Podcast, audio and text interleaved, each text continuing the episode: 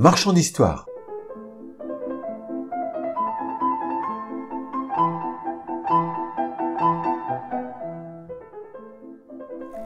Connais-tu les jolotaxis Pour beaucoup d'entre nous, cette période de confinement permet de faire des choses que nous laissons habituellement de côté. Pour ma part, j'ai toujours voulu en savoir plus sur ces peuplades amérindiennes d'Amérique centrale et du Sud.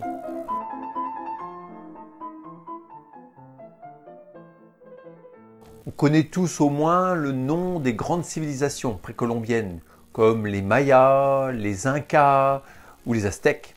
Mais en réalité, les conquistadors ont tellement bien réussi leur projet de conquête qu'il ne reste plus grand-chose de ces anciennes cultures par rapport à leur production artistique, notamment les fameux codex. Les codex sont des livres peints à la main, en couleur. Leurs illustrations superbes ont un style très fleuri, typique de ces civilisations. La particularité est le pliage en accordéon qui permet d'accéder à n'importe quelle partie du livre facilement ou de le déplier façon fresque pour accéder et pour l'apprécier dans sa globalité. Malheureusement, l'action civilisatrice a poussé nos ancêtres européens, surtout les Espagnols et les Portugais, à détruire ces œuvres impies et païennes. Il n'en reste, face aux centaines de milliers d'exemplaires produits, seulement qu'une trentaine dans le monde. Vous pouvez les trouver facilement en ligne ou en téléchargement gratuit. Mon enquête sur ces merveilleux codex m'a permis de remonter jusqu'à des exemplaires quasi inconnus. Ils sont d'une civilisation qui a fait beaucoup moins parler d'elle du fait de sa moindre importance, la tribu Jolotaxi. Habitants de l'actuel Brésil, leur production de codex est passée plus inaperçue. En effet, bien qu'ils pliaient aussi en accordéon, le format de leurs livres était beaucoup plus réduit, à peu près celui du papier toilette en feuille. L'origine de la pratique du PQ en feuille d'accordéon vient de là. Et donc, leurs livres auraient pu disparaître à cause de cet usage. Mais heureusement, un noble constipé, pour passer du temps, a cherché à les déchiffrer au lieu de les utiliser.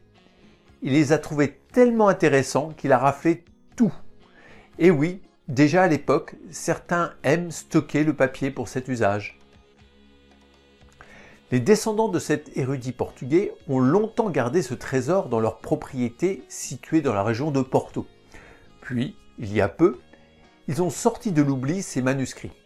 Pour leur plus grand malheur, la civilisation Jolotaxi est tellement peu connue, la preuve, vous n'en aviez certainement jamais entendu parler avant le marchand d'histoire, que personne n'a pris au sérieux ces documents. Dommage pour eux. Par un concours de circonstances assez incroyables, j'ai pu acquérir l'intégralité de ces codex.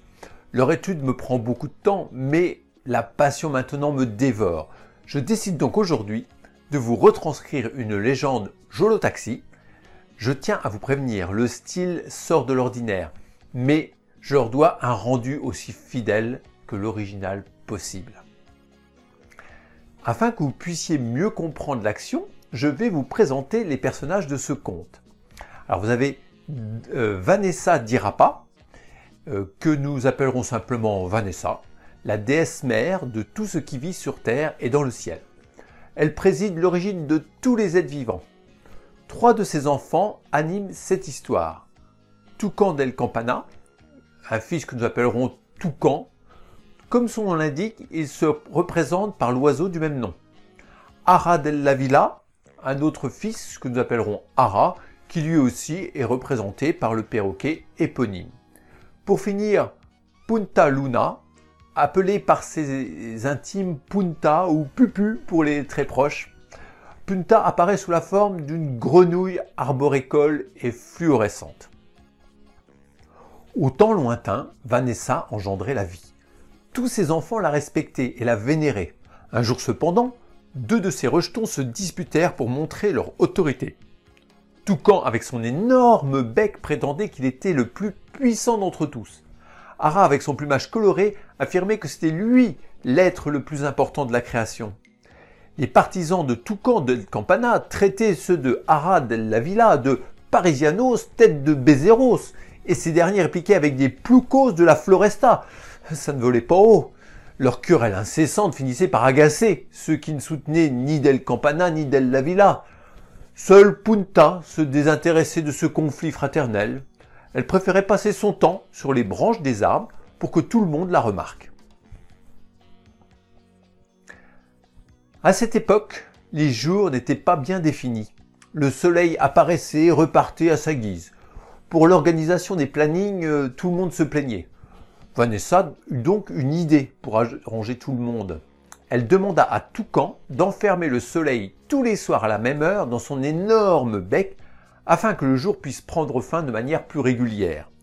Ensuite, elle demanda à Ara, pas simple à dire, de réveiller Toucan tous les matins à la même heure, à l'aide de ses plumes en le chatouillant sous les bras, pour qu'il libère le soleil. Depuis, grâce à Toucan et Ara, nous bénéficions d'une alternance régulière du jour et de la nuit. Du fait de leur nouvelle utilité, ils cessèrent leurs disputes et le monde devint plus calme. Seule Punta se mit à revendiquer. Elle qui aimait se faire admirer dès le jour tombé, personne ne pouvait plus la remarquer avec cette nuit noire. Le jour, avec cette luminosité importante, plus question de la distinguer parmi toute la végétation. Pour Vanessa, que sa fille préférée soit triste lui fendait le cœur. Elle voulait lui trouver une utilisation pour que son ego puisse se satisfaire de cette nouvelle situation. Comme Punta était fluorescente, Vanessa eut l'idée de l'expédier dans le ciel aussi haut qu'elle put. Dans l'affaire, Punta de Luna abandonna le début de son nom pour devenir simplement Luna. Sa fluorescence lui permet de se faire remarquer facilement pendant la nuit. Le jour, euh, c'est moins simple, mais bon, on peut pas tout avoir. Et voilà, j'espère que cette légende de Jolotaxi sur la création de l'alternance jour-nuit et de la lune à l'aide d'oiseaux et d'une grenouille vous a passionné, comme moi. Euh, comme je vous le précisais plus haut, j'ai maintenant accès à toute la mythologie de ce peuple oublié. Donc si vous désirez en savoir plus sur les coutumes et les aventures de ces dieux, je vous invite à m'écrire.